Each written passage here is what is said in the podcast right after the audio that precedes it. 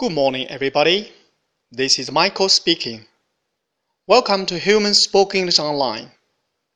各位早安，我是 Michael 老师，欢迎来到乐成红线上口语团 A 组 Day Forty Three. Here we go.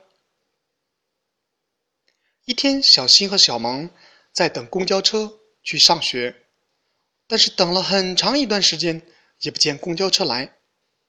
于是， 小新就想知道现在几点了。来听一下他们的对话吧。What time is it now? It's seven. OK，小新问的是 What time is it now?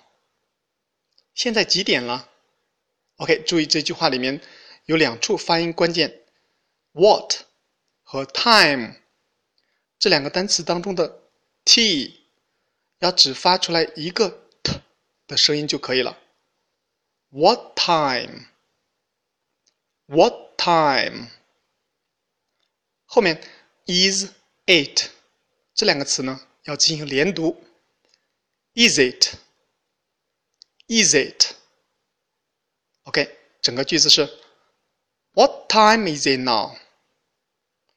What time is it now? OK，小萌的回答是 It's seven.